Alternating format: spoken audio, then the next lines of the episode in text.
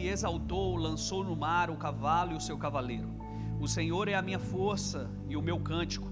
Ele me foi para a salvação, este é o meu Deus. Portanto, lhe farei uma habitação. Ele é o Deus de meu pai, por isso o exaltarei. O Senhor é varão de guerra. O Senhor é o seu nome.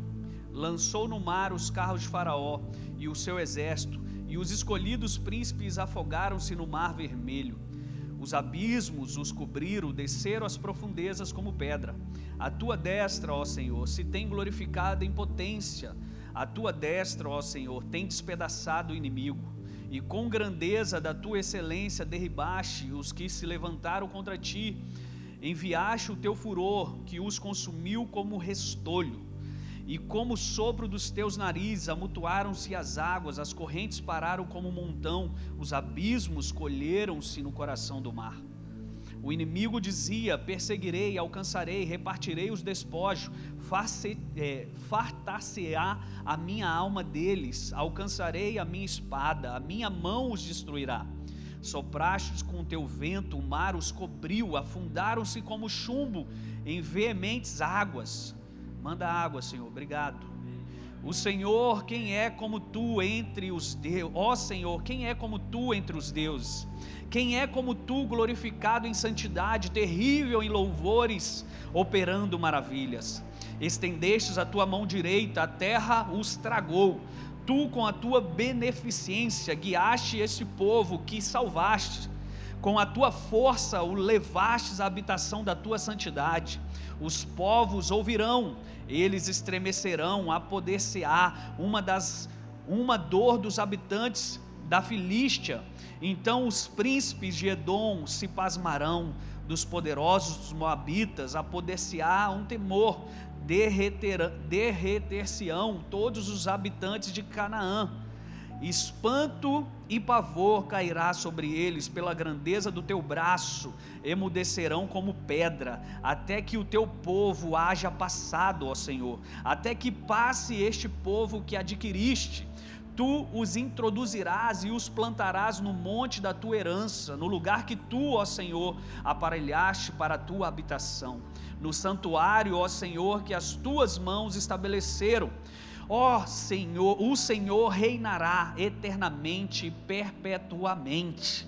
Versículo 23. Então chegaram a Mara, mas não puderam beber as águas de Mara, porque eram amargas. Por isso chamou-se o seu nome Mara. E o povo murmurou contra Moisés, dizendo: O que havemos de beber?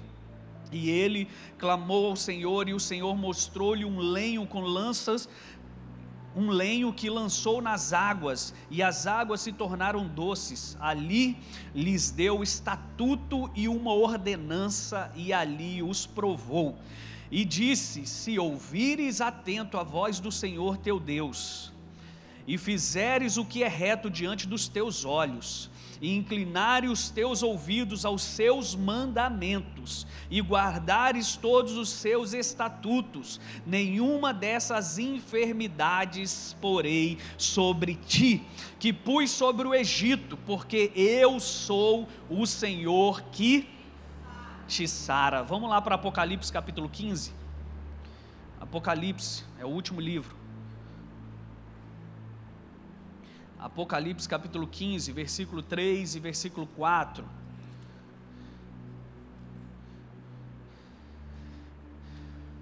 Apocalipse 15, 3 ao 5. E cantavam o cântico de Moisés, servo de Deus, e o cântico do Cordeiro, dizendo: Grandes e maravilhosas são as tuas obras, Senhor Deus Todo-Poderoso Justos e verdadeiros são os teus caminhos, ó Rei dos Santos.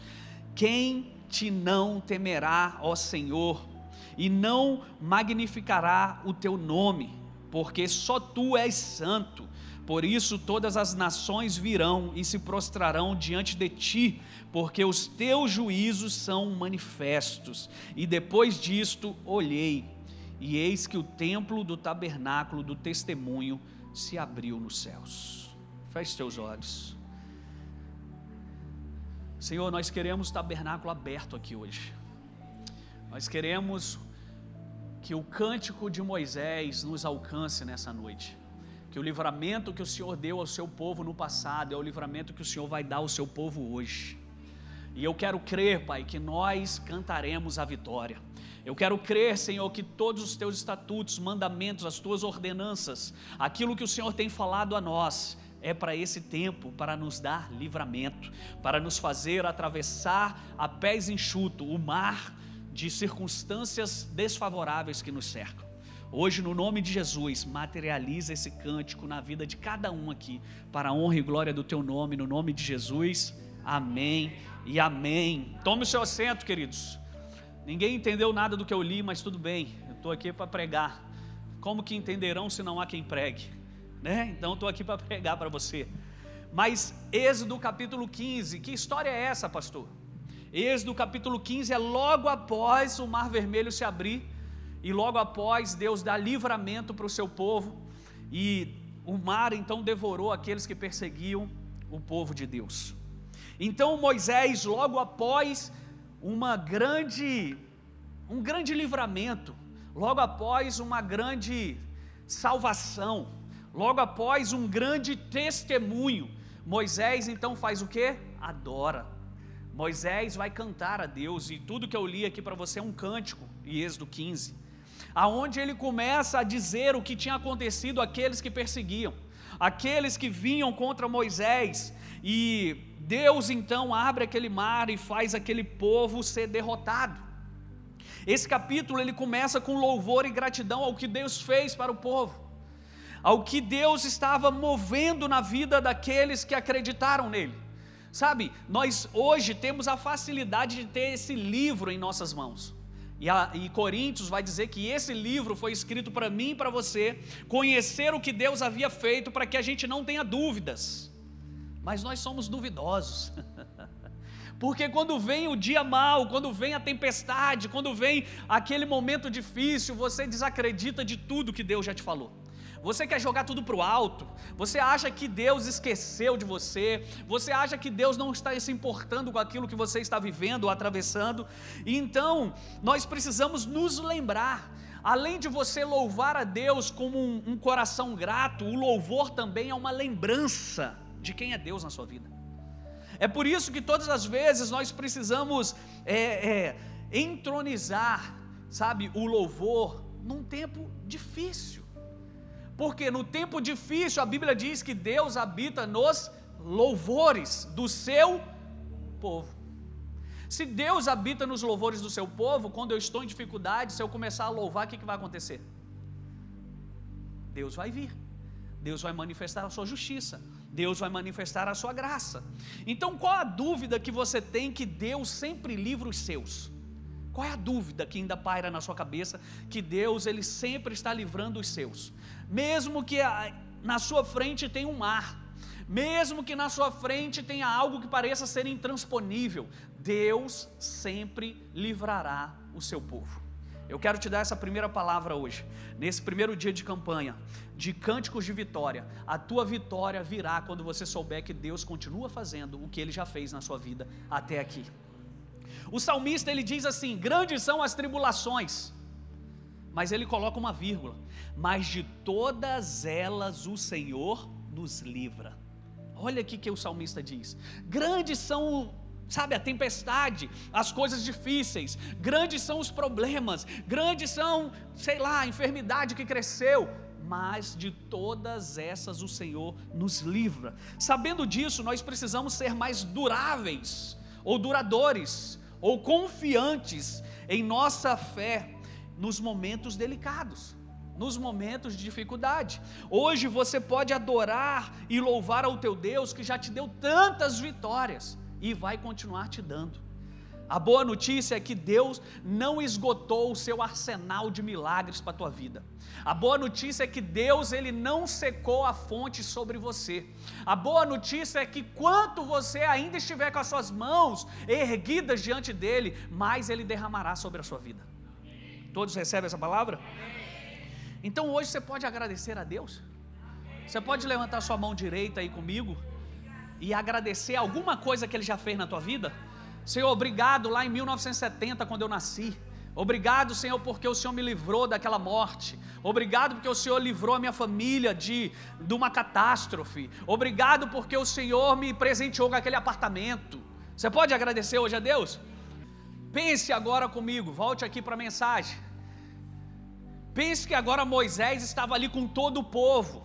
E Moisés estava agora fazendo o que? Senhor, obrigado.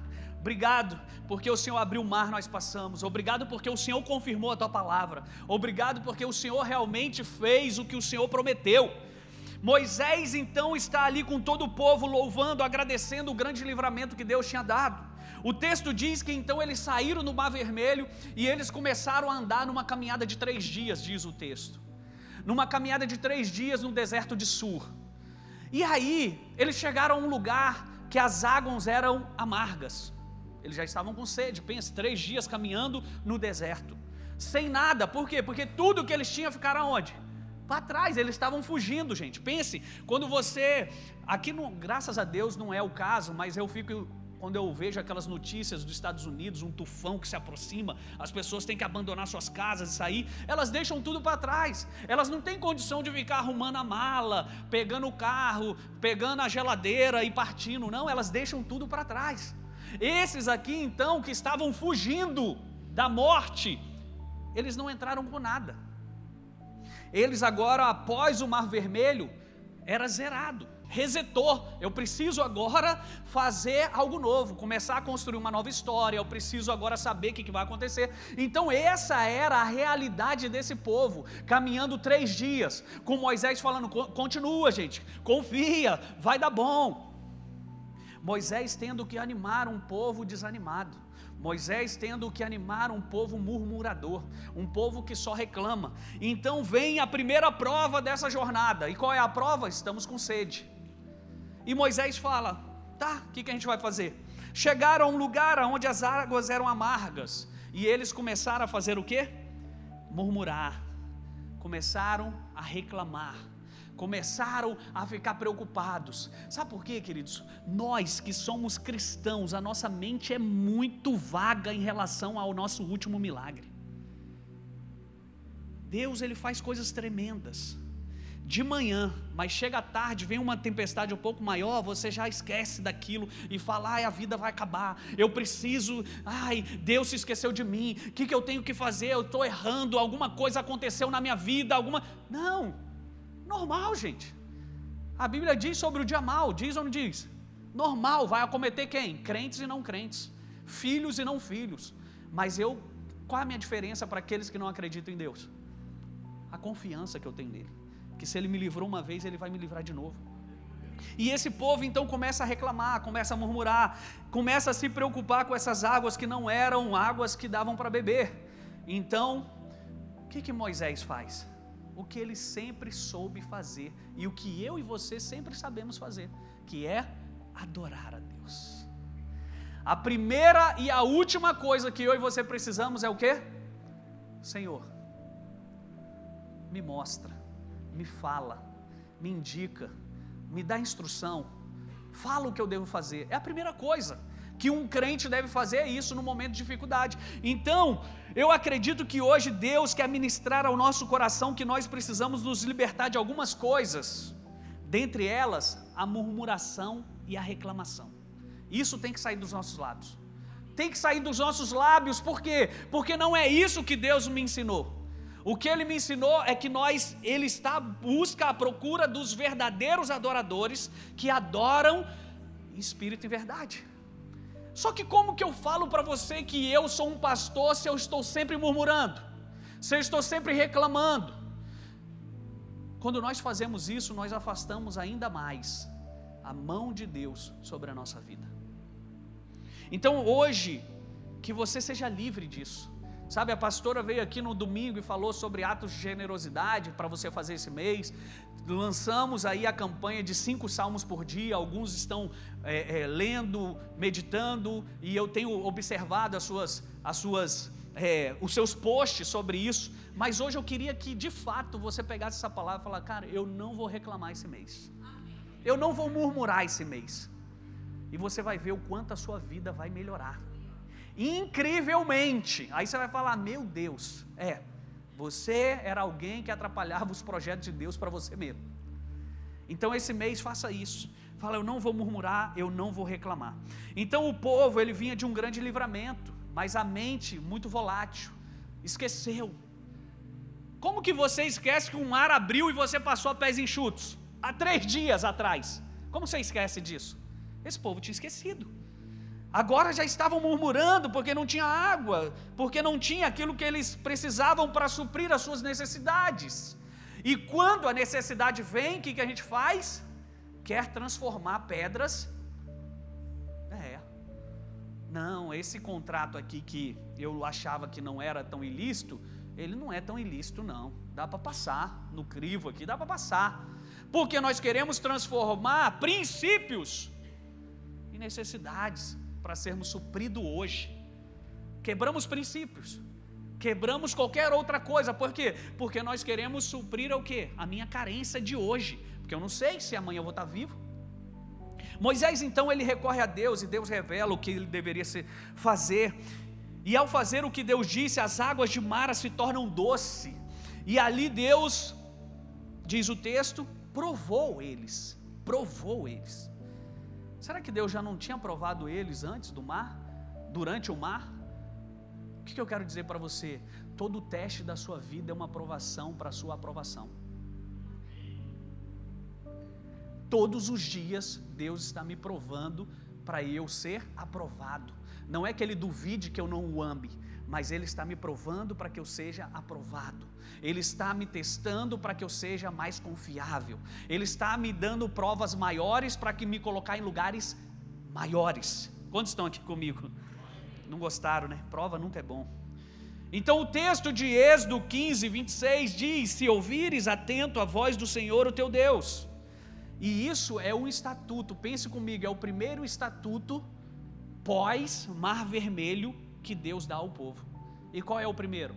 ouve atentamente a voz do teu Deus. Será que é importante ouvir a Deus, gente? Será que é importante eu saber o que Ele está dizendo, falando, pensando? Se não fosse, Ele não daria esse mandamento logo após eles começarem uma nova era, porque de fato foi isso que aconteceu.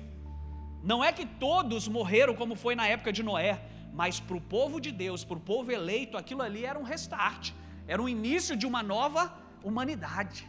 Quando estão aqui comigo?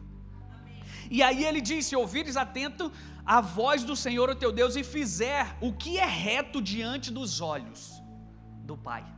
Qual é, será, que, que Deus quer que eu faça? O que é reto diante dos seus olhos. Em qualquer situação. E aí, em qualquer lugar, o que, que Deus quer que você faça? O que é reto diante dos olhos dele. E aí ele continua: E deres ouvido aos seus mandamentos Gente, vocês ouviram uma pregação outro dia aqui da pastora dessa casa, dizendo sobre escutar e ouvir. Não, não, não, teve? Ela não falou isso aqui outro dia? Quem veio de manhã sabe o que eu estou dizendo. Escutar e ouvir. Escutar som, ouvir atenção. E ele está falando o quê? E deres ouvido. Deres atenção aos mandamentos. E guardar todos os seus estatutos. Pastor, qual a diferença de mandamentos e estatutos? para um outro culto, tá? Que eu não vou perder meu foco aqui agora. Mas o que, que é? É a palavra dele. Mandamentos, aquilo que ele ordenou, estatutos é o que? Lei cerimonial de Deus. O que, que é lei cerimonial? Vamos lá em Levítico. Deus fala: ó, quando vocês forem fazer a necessidade, vai lá para fora. Lei cerimonial. Para quê? Para não trazer enfermidade para o povo. Então isso é estatuto, ok? Vamos continuar. Nenhuma enfermidade virá sobre ti Quais enfermidades são essas? Aí ele explica: das que enviei sobre os egípcios. Quais foram? Vocês lembram? Esqueceram da praga? É. Ele está falando sobre isso. Não virá mais sobre vocês, pois eu sou o Senhor que te sara. O que esse texto está nos ensinando é que não adianta você reclamar sem antes dar ouvido à direção de Deus. Não adianta nós ficarmos murmurando, reclamando, sabe, querendo, nos preocupando, que hoje é uma das, dos maus do século aí que diz que é a depressão, a ansiedade, preocupação, encher a sua mente de pré-ocupações, sem antes você ouvir a palavra de Deus. E a palavra de Deus diz o quê? crede em mim, estareis.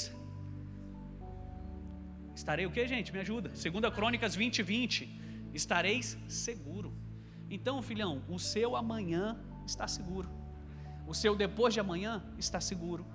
O seu ano que vem está seguro. A sua família está segura. A sua empresa está segura. O que esse texto está me ensinando é isso. Antes de nós reclamarmos, antes de nós preocuparmos, antes de nós murmurarmos, nós precisamos ouvir a Deus. Pois Deus sempre tem orientações para nós vivermos a nossa promessa. E eu quero te dar uma boa notícia: Ele é fonte. E o que, é fonte? Nunca para de jorrar. Nunca para de jorrar. Eu quero te dizer que esse mês você vai experimentar de uma cachoeira de Deus que você não experimentou até aqui. Sabe, eu sinto isso no meu coração. E essa chuva que deu hoje aqui foi muito profética. Deus está vindo com chuva serô de temporã sobre a tua vida. É. Você sabe que setembro para os judeus é a festa das colheitas, festa dos tabernáculos. O que, que significa isso, pastor? Aonde eles vão agradecer o quê? O ano que vai vir, mas eles estão agradecendo o quê? O, a colheita que tiveram por conta da chuva que Deus manda. Esse mês vai vir chuva de Deus sobre a tua vida. Pai, hoje em nome de Jesus, Senhor, eu quero declarar sobre a tua igreja. Nós queremos a chuva que o Senhor tem para nós aquilo que estava retido, Senhor, vai ser liberado. Aquilo que estava travado vai voltar ao seu fluxo, e a bênção que não tinha chegado vai chegar nesse mês, para o teu nome ser glorificado, em nome de Jesus.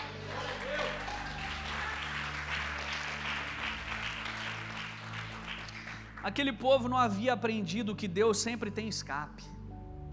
Aquele povo não tinha aprendido que Deus sempre tem a solução. Aquele povo não tinha aprendido que Deus sempre está a um passo na nossa frente. Então, nessa noite, aprenda a gerenciar as suas emoções quando a vida te pede soluções. Aprenda a gerenciar suas emoções. Eu não tenho, mas eu firmei um compromisso gerencie as suas emoções, que Deus vai vir com a provisão. Deus vai completar. Eu preciso aprender a gerenciar minhas emoções em momento de quê? De necessidade, gente. Quando você não está em necessidade, você tem a emoção tranquila. Coração está batendo a quanto? Levezinho. Pressão não sobe. Deito, logo me pego no sono, porque o Senhor dá os seus enquanto dorme. Vejo até um filme com a esposa. Saio até com os filhos. A vida está relax. Mas você precisa gerenciar suas emoções quando? Quando tudo diz que não. Deus é a primeira e a última voz que você deve consultar para você não surtar. É a primeira e a última. É o Senhor, é nele que tem a solução. Então eu vou para Deus. E quando você vai para Deus e aí ele ainda não fala, você segura, porque se ele não fala, ele sara. Se ele não fala, ele livra. Se ele não sara, ele traz a salvação. Quantos estão aqui comigo? Se ele não fala, perdão. A Bíblia diz que o povo continua caminhando e agora eles chegam em Elim.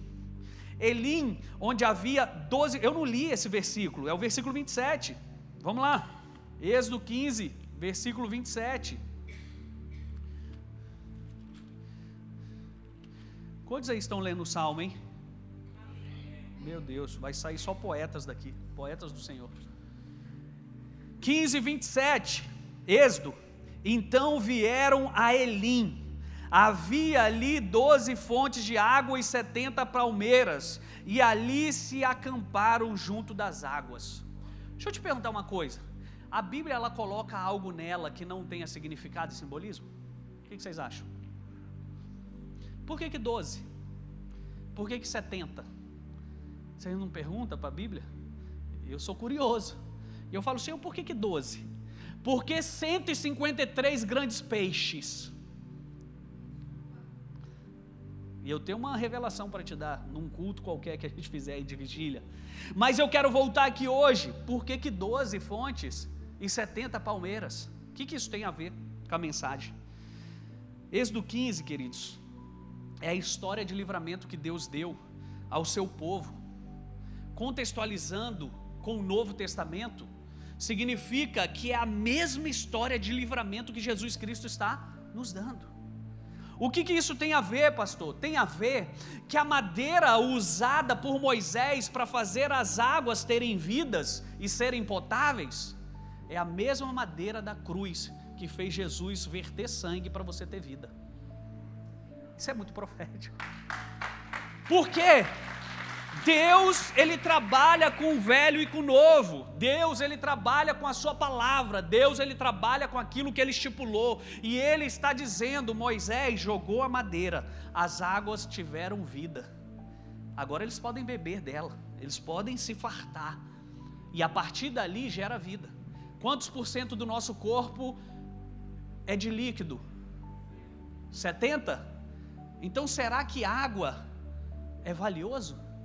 Sem água você morre. E sem Jesus você não tem vida. Então a mesma madeira que foi usada para as águas é a madeira que agora é usado por Jesus entregar a sua vida. Elim no, no plural significa Eilim e no hebraico significa ramos. Olha que interessante. Eles chegaram no lugar de ramos. Tem a igreja católica, ela celebra o domingo de ramos. Por quê, pastor? Lembra de João 15? João 15 diz que ele é a videira e aqueles que estão conectados a ele é o que? Ramos. Olha que profético isso. Esse texto está dizendo que agora eles chegaram no ponto de onde eles vão jorrar e verter vida para o planeta Terra. Vamos caminhando, você vai entender o que eu quero te dizer. Quem são os ramos para Jesus? Nós. Quem é a videira? O próprio Deus. Quem estiver conectado nele tem o que? Vida. Se torna uma fonte. Então Elim é o ponto de partida para uma nova história do povo de Deus. E é de Elim que esses ramos da videira, eles agora irão se espalhar por toda a terra. É a partir de Jesus, da qual nós somos os ramos, que levaremos o seu evangelho por toda a terra. E Elim, o texto deixa claro que são doze fontes. Abre aí para mim Lucas capítulo 9. Lucas capítulo 9, no versículo 1. E convocando os seus quantos? Convocando quantos, gente? Doze fontes. Convocando doze fontes. Por quê? Porque a fonte ela jorra e 70 palmeiras. Quem é a fonte de vida? Jesus Cristo. Doze fontes significa os doze discípulos ou os doze apóstolos, que são as fontes que, que Jesus deixou escrito. E os 70, pastor? Passa para mim só um capítulo, Lucas capítulo 10, versículo 1. E depois disso designou o Senhor ainda outros quanto? Deus, ele é profético. 70, quem foi os 70? Os 70 foram aqueles que saíram de dois em dois, lembra? Vai de dois em dois, entra em casa, dá a paz, se não te der a paz, você bate as poeiras do teu pé, vai embora e tal. O que, que Deus está nos ensinando com tudo isso aqui? O que, que tem a ver, pastor, esse culto? Até o final você vai entender por que, que eu estou falando isso. Porque o cântico de Moisés é o teu cântico de vitória hoje. É a mesma atmosfera que vai vir sobre nós. Por quê? Porque Deus está nos dando livramento. 70, 70 palmeiras são os 70 enviados por Jesus para espalhar o evangelho. Ou seja, Elim é o lugar onde Deus reúne ali todo mundo e fala assim: a partir daqui serão 12 fontes e a partir daqui serão 70 palmeiras. Palmeiras é vocês que vão espalhar o evangelho. 70 também, por curiosidade, foram os anciões que Deus pediu para Moisés para que ele trouxesse e apresentasse a Deus, para Deus repartir o espírito que estava sobre Moisés, sobre aqueles. Coloca para mim Números 11, versículo 16. Tudo aqui hoje eu vou mostrar na Bíblia para vocês, não falar que o pastor está mentindo. e disse o Senhor a Moisés: Ajunta-me quantos? 70. Deus tem alguma coisa com 70. Daniel ele sonha e quantas semanas são? 70 semanas. Noé, a partir de Noé, quantos são as nações? Apocalipse vai dizer 70. Meu Deus, Deus quer falar alguma coisa para nós. 70 também, coloca para mim Deuteronômio capítulo 10, versículo 22. 70 almas teus pais desceram ao Egito. Gente, quando eles entraram no Egito, eles entraram com 70. E eles estão saindo com quantos agora? Eu quero te dizer, Deus vai multiplicar os teus setentas. Deus vai multiplicar aquilo que está nas tuas mãos. A partir de você, você é fonte que jorra e você é palmeira, palmeira que espalha. Fonte que jorra e palmeira que espalha. Meu Deus. Eu poderia ficar aqui a noite toda mostrando para vocês a, a, evidência da Bíblia na Bíblia, porque quem que explica a Bíblia? Não é o teólogo, é a própria Bíblia. Você vai para a Bíblia que ela se explica. E eu mostrei aqui para vocês alguns textos, eu poderia mostrar muitos outros, mas aonde que eu quero chegar com tudo isso? O cântico de Moisés também é o nosso cântico. O cântico de Moisés hoje é o que Deus está ministrando ao nosso coração, que é o cântico de vitória e livramento da morte. Existe algo na sua vida que você precisa se livrar hoje? Então o cântico de Moisés é para você. Livramento da morte, do inimigo, sobre todas as coisas que a Bíblia diz que nela nós já somos bem mais que vencedores. Esse é o cântico. Deus está nos concedendo vitórias a partir da nossa adoração. Quando nós cantamos, adoramos, louvamos, nós estamos obtendo vitória. Eu vou provar isso para você. Cantai ao Senhor um novo cântico é encher o presente de presença para ter o futuro de promessa. É eu trazer para o presente aquilo que Ele está liberando para mim lá no futuro. Cantai um novo cântico é se encher de presença, para que você possa entrar então na. Me ajuda a pregar, gente. Obrigado. Obrigado. Essa é a campanha que vai marcar a tua vitória.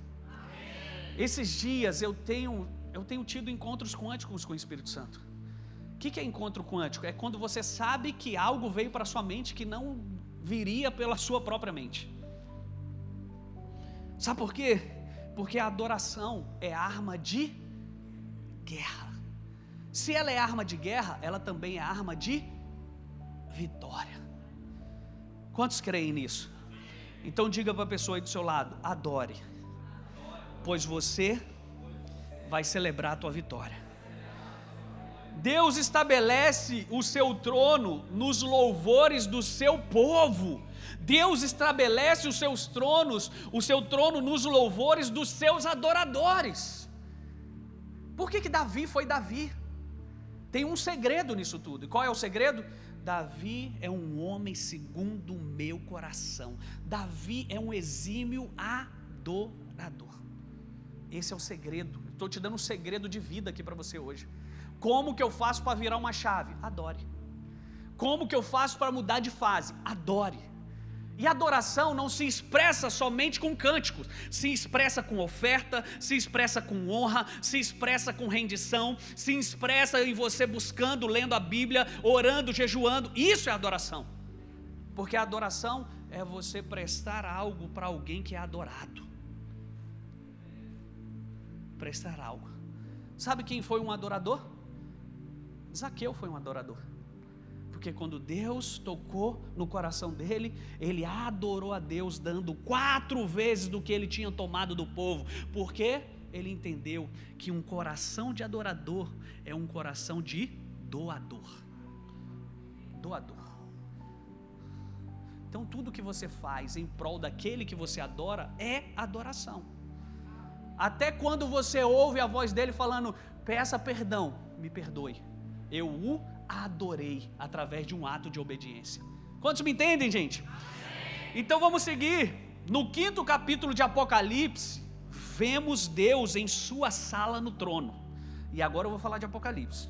Nos capítulos subsequentes, nós lemos sobre algumas coisas sérias que estão prestes a surgir desse lugar de autoridade. A partir do versículo 5 de Apocalipse, você vai vendo Deus definindo algumas coisas. E o que, que ele diz? A partir do versículo 5, ele vai dizer: o cordeiro vai quebrar os sete selos, os quatro cavaleiros do Apocalipse vão cavalgar, o sol vai escurecer, a lua vai ficar vermelha como sangue, haverá terremotos, fome, guerra, praga de gafanhotos, as sete trombetas do, ju, do juízo soarão e muito mais. Ou seja, antes de declarar coisas sérias que vão acometer a terra, Deus adora. E eu vou te dar uma chave aqui, calma. Primeiro, Deus chama os anciões, os anciãos, né? Não é anciões, anciãos. Deus chama os anciãos diante dele com harpas e taças. Olha o capítulo 5 de Apocalipse, não precisa colocar. Essas harpas, elas representam o quê? O que, que significa harpa? Representa o quê? A adoração, louvor, música, som. E o que, que significa as taças? Apocalipse capítulo 5 diz que as nossas intercessões, orações, elas sobem, que enche todas essas taças, e chega um momento que ela. O que, que Deus está me ensinando? E o que, que eu quero tentar te passar nessa noite? Que através da nossa adoração, através da nossa intercessão, a guerra que nós precisamos vencer será vencida. Então, um tremendo culto de adoração irrompe quando os anciãos, os seres viventes, os anjos, as hostes do céu caem diante do trono e o conteúdo das taças sobe diante do Senhor como incenso. Mas por que um culto de adoração quando nós temos demandas apocalípticas para resolver? Por que, pastor, eu vou adorar se eu preciso é pagar fornecedor? Por que eu vou adorar se eu preciso estar lá no hospital agora atendendo o meu parente? Por que, que eu vou adorar se a minha casa está em chamas? Por quê? Porque você não entendeu que guerra não se fazem somente com arcos e cavaleiros, mas se faz com adoração e adoradores. Adoração, adoradores. Sabe, eu vim aqui nessa noite muito convicto de te falar isso. Que esse mês você não vai levantar a mão, você vai dobrar o joelho e você vai vencer a tua batalha. Você não vai levantar a palavra ou o dedo em riste, mas você vai dobrar o seu joelho e vai adorar. E quando você adorar, Deus vai vir guerrear e Ele vai estabelecer a tua vitória. Quando você recebe essa palavra hoje em nome de Jesus? Mas por que adorar? Porque o reino de Deus, queridos, ele precisa ser trazido para a terra. O reino de Deus, ele precisa se manifestar na terra. E ele não se manifesta com guerra, ele se manifesta com louvor e adoração. Louvor e adoração. Porque o reino de Deus, para ser trazido, algumas coisas incríveis precisam ser realizadas. A nossa adoração e o nosso louvor é o acesso para que Deus faça a sua justiça. O acesso para que Deus haja é adoração e é louvor. Deus age. Qual é a prova, pastor? Atos 16 16. O que, que diz lá? Paulo e Silas estavam na prisão Alguém aqui gostaria de estar no lugar deles? Mas eles tinham a chave, o acesso. Qual é o acesso? Quando eu adoro, quando eu louvo a Deus, Ele muda o meu contexto, Ele muda a minha história, Ele vem e faz a tua justiça. E qual foi a justiça de Deus? Quebrou grilhões, abriu a cadeia. Vai, filho, tetelestai. Eu queria que você entendesse o que eu quero te dizer nessa noite. Você está muito nervoso, irado você está muito carnal. E você precisa hoje dar dois passos atrás e adorar a teu Deus. Adoração, já falei para você, não é só canto, princípios, adoração, obediência, entrega, coração. E quando você começar a fazer isso, você vai ver Deus vindo de uma maneira que você não esperava. Porque eu fico pensando, quando eu estou lá no meu quarto, às vezes deitado, lendo um livro, o Anthony me chama lá no quarto dele, ou ele fala um som que parece que ele está em perigo, ou atos. O que, que acontece com o pai? Ele pula da cama na hora e vai. Quando você der esse grito diferente para Deus, que é da adoração, que é do louvor, ele vai pular dos céus e vai vir te socorrer. Ele vai vir e ele não vai tardar. Eu quero te dizer essa palavra: setembro é o mês do seu encontro com teu pai. É o mês de você se encontrar com o céu. É o mês de você mover coisas que pareciam que não tinha saída. Esse é o mês. Esse, esse, esse. Quantos recebem essa palavra?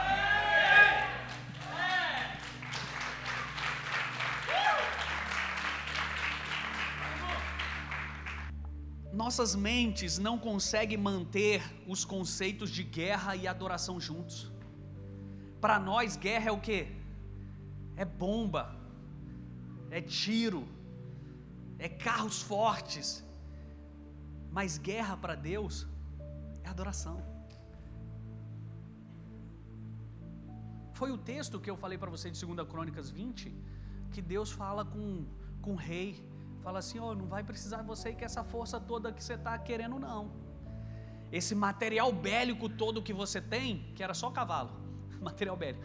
Esse material bélico todo aí que você tem, não precisa não. Manda na frente os adoradores, põe eles lá na frente. Que essa batalha quem vai lutar sou eu.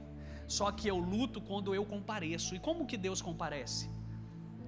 Quando nós porque onde dois ou mais se reunirem no nome dele, ele se faz. Ah, não, me ajuda, crente. O que, que eu quero dizer para você? A Bíblia disse que Deus habita nos. Quer que ele venha nessa situação que tu está enfrentando? Adore a Ele nessa situação. Adore a Ele nessa posição. E Ele vai vir. Porque Ele é socorro bem presente no momento da angústia. Meu Deus. Nós vemos em Apocalipse que Deus, que Deus escolhe essa mesma atmosfera de adoração, de intercessão, para guerrear e para realizar os seus atos de, de autoridade. O trono de Deus, ele repousa sobre os louvores dos seus adoradores. Salmo 24, versículo 4, se eu não me engano, ele diz assim: Quem, pois, habitará no monte do Senhor? Quem, pois, estará no seu santo lugar? Quem? Aí o próprio salmo responde: aqueles de mãos, mãos limpas e corações. Estou falando de adorador. A esses o Senhor não rejeita. Um coração quebrantado e contrito é o que o Senhor quer. Eu estou te dando chave hoje de vida, crente. Eu estou te dando chave hoje de você mudar qualquer situação da tua vida hoje. Qualquer. É uma enfermidade? Vai mudar. Vai vir cura. Porque o texto que eu li diz o que? Se ouvirmos a Ele, se seguirmos seu mandamento, se prestarmos atenção nos seus estatutos, Ele é o Deus que sara. Amém. Que Deus tope. Deus, Ele não vai sair pela porta dos fundos dos nossos cultos de adoração para nós não, para não nos deixar vê-lo trabalhar e assumir a sua posição de autoridade. Não, não, não, não. Enquanto nós estivermos adorando, ele vai manter a sua posição e é aqui que você vai derrotar aqueles que estão lá.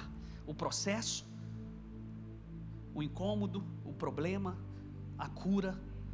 Quando você está na sala do trono, você determina decretos para a vida da terra. Na sala do trono, eu determino decretos para a vida na terra. Qual que é a sala do trono? Adoração. 24 adoravam a ele, anciãos, derramavam as suas coroas diante dele, por 24 horas do dia eles ficavam dizendo: Santo, Santo, Santo, Santo. Sabe por que, que eles falavam isso? Não é porque eles estavam adorando, é porque eles estavam revelando aquilo que eles estavam vendo. E o sai da nossa boca aquilo que os nossos olhos veem. Então por isso que eles ficavam santo, santo, porque eles não tinham outra coisa para falar de um Deus que é santo. Eles não tinham outra coisa para enxergar que não fosse a sua santidade. Quantos estão comigo? Então, voltando ao livro de Apocalipse, nós vemos esse padrão se repetir vez após vez. Vamos comigo. Quando há adoração, ela sempre é seguida de obras maravilhosas de Deus. Adoração antes, justiça depois. Adoração antes, juízo depois. Adoração antes, obras maravilhosas de Deus depois. Vamos comigo, capítulo 7 de Apocalipse nós vemos uma grande multidão, diz o texto, de todas as nações e línguas adorando a Deus, unida com os anjos, os 24 anciãos e os quatro seres viventes. Após a adoração, olha o que, que acontece: Deus traz sete anjos para tocar as sete trombetas que trazem mais julgamentos para a terra. Após a adoração. No capítulo 11, de Apocalipse, acontece outro culto de adoração. Os 24 anciãos novamente se prostram e começam a adorar o Senhor. Depois deste culto de adoração, os sinais são vistos no céu: a mulher que dá a luz ao filho varão e o, da, e o dragão que procura agora destruí-lo. No capítulo 14 de Apocalipse, os 144 mil celibatários, que o Tiago acreditava, deixa para lá, cantando o hino ao cordeiro Após esse tempo de adoração, o Senhor dá a palavra para ceifar toda a terra. Então, o capítulo 15, que é o texto que nós lemos, aqueles que venceram a besta, eles pegam harpas e eles começam a adorar diante do trono, cantando o cântico de Moisés e o cântico do Cordeiro. Após esse culto de adoração, no capítulo 16, as sete taças de julgamento são derramadas em meio à adoração dos seus próprios anjos, que executam então o julgamento. Então, no capítulo 18 de Apocalipse, o que, que acontece? Babilônia cai. E no capítulo 19, há um estrondoso culto de adoração por uma grande multidão. E depois dessa adoração, Jesus sai em um cavalo branco, liderando o exército no céu para a batalha de Armagedon. O diabo é lançado na cova e o novo céu e a nova terra surgem. O que, que eu quero dizer para você? Antes de uma batalha, tenha um hino e um cântico nos teus lábios. Antes de um enfrentamento, adore a Deus em louvor, adoração, que a vitória nele já é certa.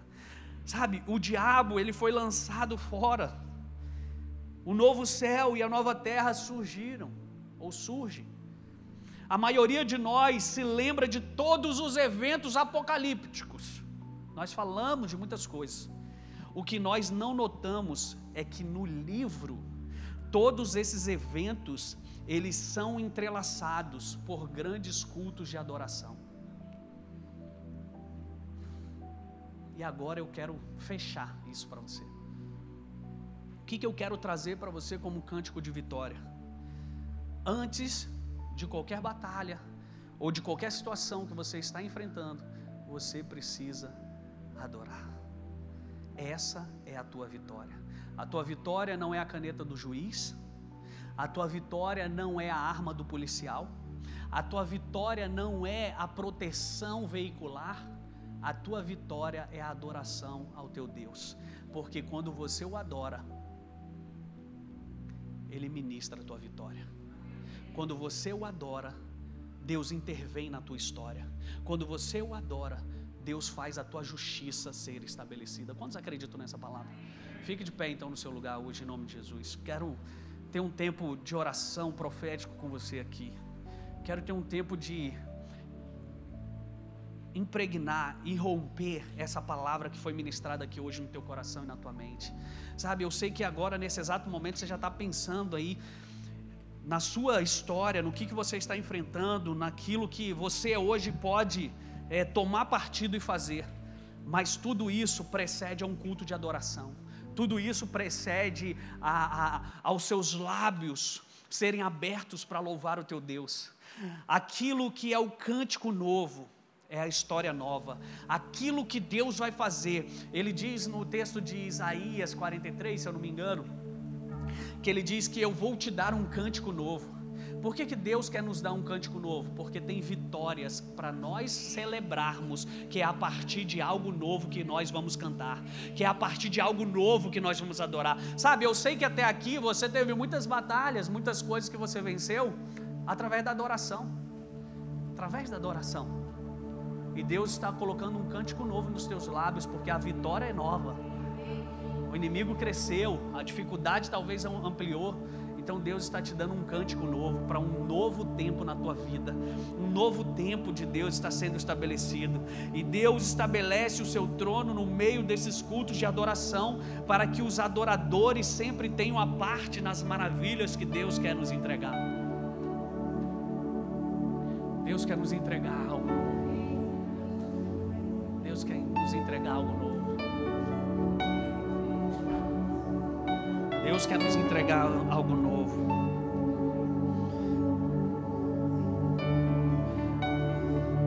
Deus quer nos entregar algo novo. Feche seus olhos por um instante. Feche seus olhos por um instante. Senhor, hoje em nome de Jesus, Pai. O Senhor diz que iria nos revelar os seus estatutos, seus mandamentos, seus preceitos. E eu sinto no meu espírito que essa noite é uma noite que o Senhor está se liberando para nós a nossa arma celestial, que é a nossa adoração. A nossa adoração ela é poderosa em ti para desbaratar inimigos, para destronar exércitos, para fazer com que o que vinha contra nós bata em retirada.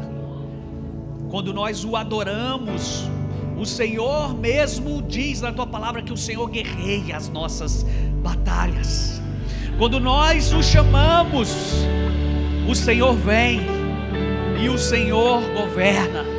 Hoje, nessa noite, aqui na CN Cuiabá, nós estamos chamando o Senhor para vir sobre as nossas lutas, sobre aquilo que está nos causando dor, medo, pânico, pavor sobre aquilo que estamos sendo, Pai, tomados, sobre aquilo que estão nos roubando. Hoje venha o Deus poderoso, o Deus da guerra, o Deus que governa por meio dos louvores. Nós te chamamos hoje, venha fazer a tua justiça, Pai. Nós nos rendemos, nós nos prostramos como aqueles anciãos que diante da tua presença diziam: Santo, só o Senhor é santo. Santo, santo, santo. Hoje que dos nossos lábios saiam verdades ao teu respeito. E diz ao Senhor: Santo, Santo, Deus Todo-Poderoso. Santo é o Senhor Deus. Santo é o Senhor. Hoje nós nos levantamos como uma só voz dizendo: Santo.